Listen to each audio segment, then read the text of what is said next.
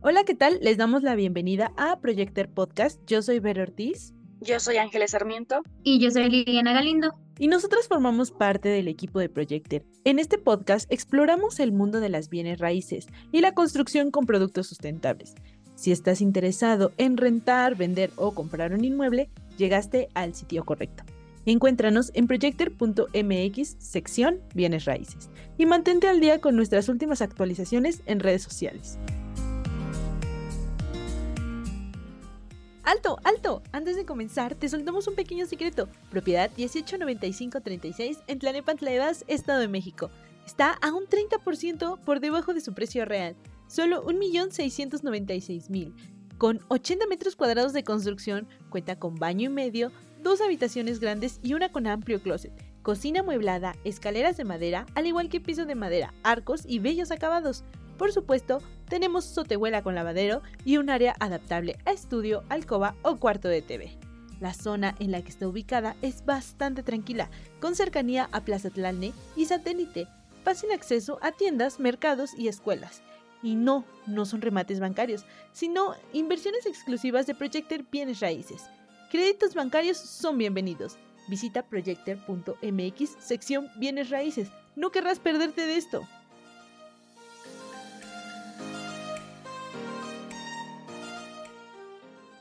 En esta ocasión les platicaremos el ABC de los créditos hipotecarios en nuestro país.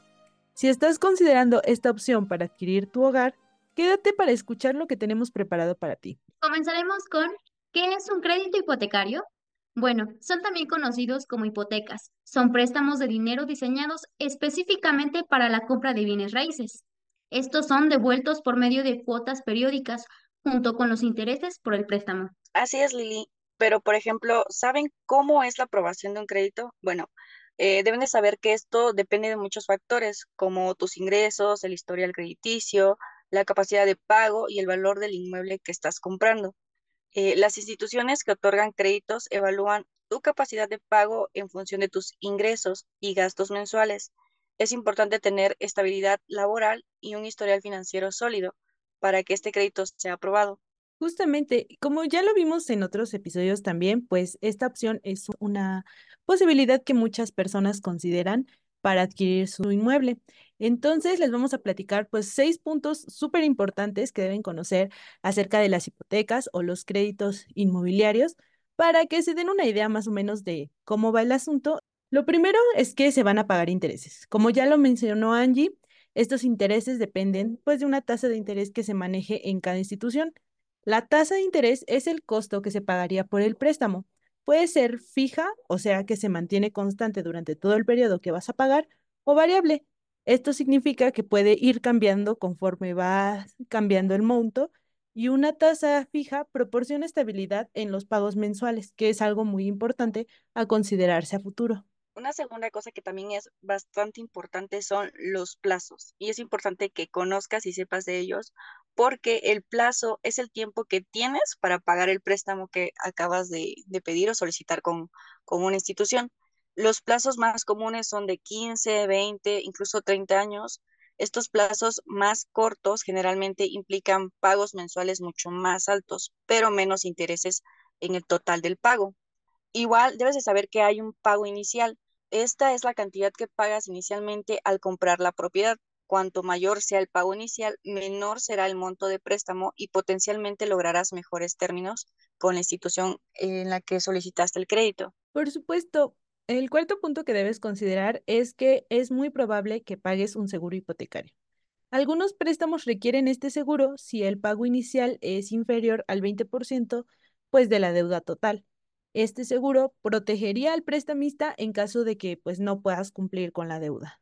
Así es, Vero. Otro punto que deben de considerar nuestros oyentes es que existen costos de cierre, que esto incluye tarifas y gastos asociados con la finalización de la transacción. Esto puede incluir horarios de la gente, costos de transacción, costos de escritura y muchos otros. Sí, como bien lo dicen, informarse es clave. Obtener una preaprobación antes de buscar una propiedad te da una idea de cuánto puedes permitirte y puede hacer que el proceso de compra sea más eficiente. Los bancos más conocidos en el país ofrecen calculadoras de créditos, lo que te puede ayudar a saber cómo serían los pagos en tu caso específico, dependiendo de las cuotas, pago inicial, cantidad de tiempo, su tasa de interés, etc. Todo esto desde una computadora o tu celular con conexión a Internet. Justamente, eh, ya que mencionas la calculadora, la Conducef tiene una calculadora en su página web en la cual, o sea, pueden ingresar de forma gratuita y ahí mismo hacer como una evaluación antes de solicitar un crédito o con la información que les den en los bancos, eh, ustedes mismos hacer como esta comprobación de cuánto estarían pagando y hacer esta conversión mucho más fácil y de forma gratuita. Exactamente. Y es que estos puntos que les platicamos, pues son los más importantes al considerar un crédito inmobiliario. Es crucial entender estos elementos y trabajar pues de la mano con un asesor financiero o hipotecario para tomar las decisiones informadas que se adapten a tus necesidades y circunstancias financieras. Bueno, también les vamos a platicar un poco acerca de los tipos de créditos hipotecarios. Existen varios tipos de créditos hipotecarios en nuestro país pero es importante comprender los términos y condiciones que cada tipo de crédito tiene, así como buscar asesoramiento financiero antes de comprometerse con cualquier préstamo. Las instituciones financieras en México ofrecen una variedad de opciones para adaptarse a las necesidades específicas de quienes lo solicitan. Y empecemos con los créditos hipotecarios convencionales, que seguramente ya han oído hablar de ellos, pero que tal vez no los logran entender eh, totalmente. Exactamente, les vamos a platicar un poquito de estos créditos convencionales y el primero sería el crédito tradicional. Este es el tipo más común de hipoteca con un plazo fijo y una tasa de interés establecida. Es importante que consideres que en este caso los bancos dan mucho, mucho valor al historial crediticio de una persona y, cuidan bastante que tenga un flujo pues mayor de ingresos que de egresos. Una cosa buena o un pro de, de este tipo de créditos es que los costos de cierre suelen ser más bajos, además que los intereses llegan a ser más bajos también que en otro tipo de préstamos. Un contra podría ser que se requiera de un seguro hipotecario si el pago inicial es menor al 20% pues de la deuda total. Así es, bueno, un ejemplo podría ser que si tal vez la propiedad tiene un valor de 2 millones, eh, pues, bueno, y el banco te da una tasa de interés del 11, del 11%. Entonces, evaluando que la mayoría de los bancos, eh, su financiamiento máximo va de un 70%, es decir, no te va a cubrir un 100% lo de lo que vale tu inmueble o el inmueble que quieres este, comprar, pero sí un 70%. Entonces, si tu propiedad o esa propiedad vale 2 millones, el, el banco te estaría financiando con un millón cuatrocientos. De ese un millón cuatrocientos, estarían pagando una mensualidad aproximadamente de 16 mil. O sea, eso es mensual, mensualmente, serían tus pagos. Ahora esto sería un plazo de 180 meses. O sea, hay que tener en cuenta que durante esos 180 meses estarías dando pues una mensualidad de 16 mil, considerando que la tasa de interés es del 11%, eh, pues básicamente estarían pagando como 3 mil aproximadamente del préstamo que solicitaron, porque ¿Estás de acuerdo que en el primer mes vas a pagar 16 mil, y, pero esos 16 mil, el 13 eh, mil van a ir para los intereses del préstamo? Entonces, eh, digamos que de esos 13 mil, pues básicamente te sobrarían como 2 mil o 3 mil pesos aproximadamente para pagar este, el crédito que pidieron. Esto depende del banco o de la institución más bien en la que soliciten el crédito, pero sí es importante que conozcan y se informen eh, cómo serían los pagos, los intereses y demás para que después, eh, bueno, lo consideren que es un gasto o una inversión a futuro. Así es. Bueno, otro crédito es con subsidio, que es destinado a personas con ingresos bajos o moderados. Existen instituciones de acceso a la vivienda que por aportaciones de trabajador y empresas puedes adquirir un crédito a una tasa más baja que la de un banco. En México tenemos Infonavit, Debes considerar que este tipo de préstamos tienen requisitos específicos independientes a la cantidad de ingresos y egresos que presenten. Estos varían dependiendo la institución que lo otorgue, Infonavit, Fobiste, Banjército, etc. Algunos de las pros sería que tienen las tasas de interés más bajas. Además, no suelen ser tan exigentes con los ingresos y egresos o el historial crediticio. Los contras son que requieren de criterios específicos dependiendo de la institución, al igual que en algunos casos necesitarás adquirir un seguro privado de hipoteca.